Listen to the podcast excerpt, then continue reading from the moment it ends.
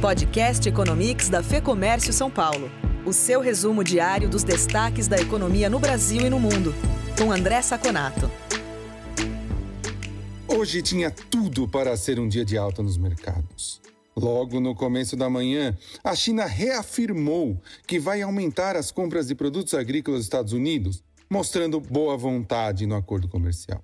Além disso, no Reino Unido, as vendas no varejo cresceram 12%, contra uma previsão de apenas 6,5%. Isso animou os mercados no início do dia, e as bolsas, tanto nos Estados Unidos como na Europa como na Ásia, começaram com fortes altas, assim como o Bovespa aqui no Brasil.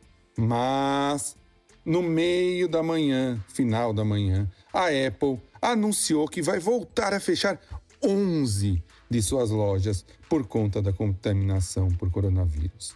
Além disso, governadores e o presidente do Fed voltaram a afirmar em videoconferências que a recessão vai ser muito mais pesada do que imaginamos. Além disso, a Associação dos Cruzeiros Marítimos dos Estados Unidos afirmou que vai interromper todos, todos os cruzeiros pelo menos até setembro. Isso fez com que as altas iniciais arrefecessem e Dow Jones e Nasdaq fechassem muito próximas do zero. Dow Jones levemente negativo e o Nasdaq levemente positivo. Aqui no Brasil, um grupo de ministros e da Advocacia Geral da União foi falar com o ministro SF Alexandre Moraes, numa clara alusão a uma trégua.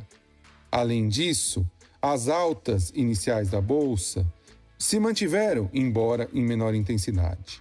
E a bolsa fechou em alta de 0,46% a 96.572 pontos. O dólar devolveu um pouco das altas e terminou em queda de 0,98, mas ainda numa taxa alta, R$ 5,32. Por hoje é só. Até o próximo Economics.